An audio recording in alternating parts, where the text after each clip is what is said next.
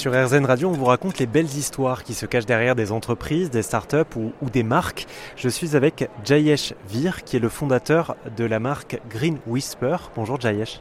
Bonjour. Vous avez une marque de vêtements euh, fabriquée à base de résidus agricoles en Inde. Alors c'est très spécifique, on va y revenir euh, euh, un petit peu plus dans le détail. Mais euh, moi ce qui m'intéresse d'abord c'est l'histoire qu'il y a derrière ça. Vous avez cofondé la marque avec euh, votre associé qui lui est en Inde. Est-ce que vous pouvez nous, nous expliquer comment ça s'est passé, le lancement de cette marque-là? Ça s'est produit en fait euh, parce qu'on on était tous les deux un peu, euh, j'ai envie de dire que un peu attristés par le fait que tous les ans euh, les résidus agricoles sont brûlés. Euh, et en Inde, c'est quand même un gros problème. Je sais qu'il y a d'autres pays qui, font pareil. Et on a dit que ça ne peut pas continuer comme ça. Il doit y avoir quel- un- moyen de, valoriser en fait ces, ces- déchets qui, sont déchets, mais il y a encore euh, quelque chose qui peut se faire. Donc après on a regardé euh, qu'est-ce qu'on peut faire et puis on a, on a vu que euh, au XIIIe siècle, les Japonais ils, fabriquaient des kimonos avec des fibres de bananier. Et après, on a regardé, on, s'est rendu compte que, que, que bananiers euh, aussi sont, sont une sorte de résidu agricole parce que l'arbre de banane donne du fruit une fois dans sa vie. Donc, chaque fois, il y a des bananes sur l'arbre. C'est la fin de vie. Donc, l'agriculteur, il est obligé de couper euh, les troncs de bananier et il les laisse euh, comme ça. Et puis après, euh, la solution la plus drastique mais plus rapide pour lui, c'est de les brûler. Et là, on a dit que bon, bah, si ça peut se faire en 13e siècle, ça peut aussi se faire en 21e siècle. Donc là, ça, en fait, c'était là euh, le moment quand Green Whisper, la idée de Green Whisper était, était créée.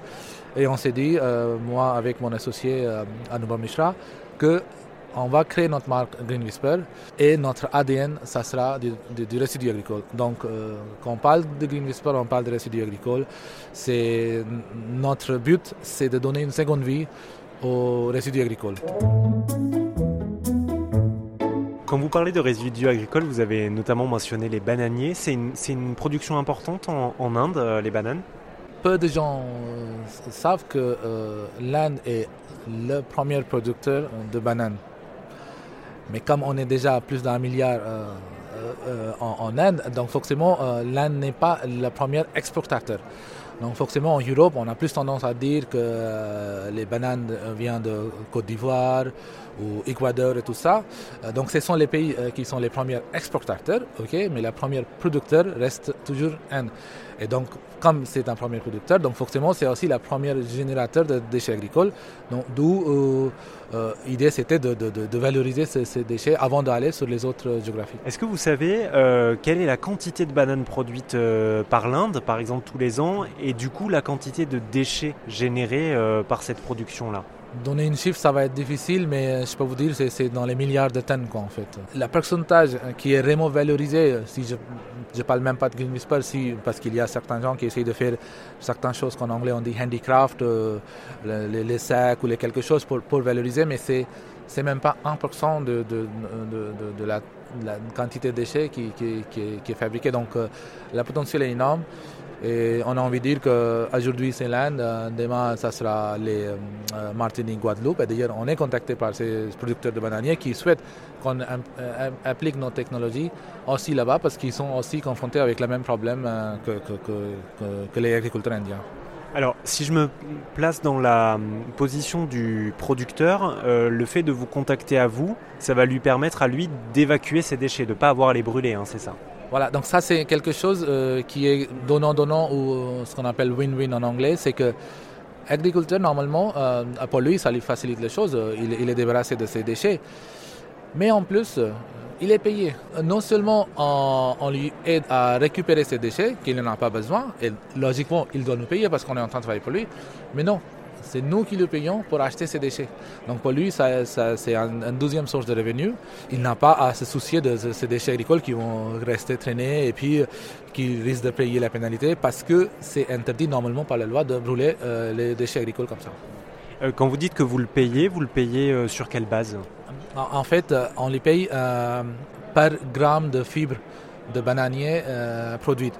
Je m'explique. Transporter les troncs de bananiers qui pèsent 40 kg environ par tronc dans une centre un local, à une sorte d'atelier et le convertir, ça nous coûtera trop cher en, termes de, de, coût de transport plus aussi euh, empreinte carbone. Donc on préfère ramener nos petites machines dans les champs, on donne l'information aux agriculteurs, donc qui convertissent ces troncs de bananiers, qui sont un déchet, en fibres. Et après, ces fibres, euh, c'est beaucoup plus simple à, les transporter à notre, euh, dans nos usines pour ensuite les convertir en, en fil et puis le tissu. Est-ce que vous pensez que des initiatives comme les vôtres sont vouées à rester des initiatives ou est-ce que vous pensez que ça peut influencer l'industrie de la mode de façon plus, plus globale? Quand Green Whisper, ou la idée de Green Whisper était née en 2016-2017, euh, on a fait beaucoup de recherches et on n'a pas trouvé en fait euh, des acteurs qui ont envie de donner une seconde vie euh, ou, même ce type de questions. Voilà, et aujourd'hui, on voit quand même pas mal des acteurs. Chacun fait un petit peu sa part à, sa manière, à son niveau, c'est très bien. Ça, c'est une, première preuve, une indication que c'est une industrie en train de changer. les gens ont envie de, faire quelque chose, mais pas forcément de trouver une solution en créant un autre problème. C'est ce qu'on trouve souvent euh, en, termes d'écologie au développement durable. On a envie de faire les choses comme euh, polyester recyclé, j'ai rien contre, mais euh, malheureusement, le problème de polyester ou le plastique ou microplastique dans les océans n'a pas, n'a pas réglé. On a juste récupéré les bouteilles pour les convertir en, tissu, c'est très bien, mais à chaque lavage, il y a toujours des microplastiques qui tombent. Donc, en cherchant une, une solution, on a quand même créé un autre problème.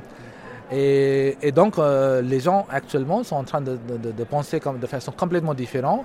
Et ça se voit avec les types d'acteurs euh, qui, qui sont sur le marché de, la mode. Et aussi, euh, contact en fait les, les intérêts par, par les clients. Green Whisper aurait pas, va bientôt fêter son, son cinquième bougie en fait. Et ça, euh, sans les clients, sans l'entrée des, clients, je crois qu'on n'aurait pas réussi. Donc euh, j'ai envie de dire que oui, le, monde, est le monde de la mode est en train de changer euh, pour une solution durable pas pour créer un autre problème en cherchant une solution. Merci beaucoup Jayashvir. Je rappelle que vous êtes le fondateur de, Green Whisper, une marque qui fabrique des vêtements en fibre de bananier. Je vous mets toutes les infos sur, sur rzn.fr. Merci. Merci beaucoup, c'était un plaisir.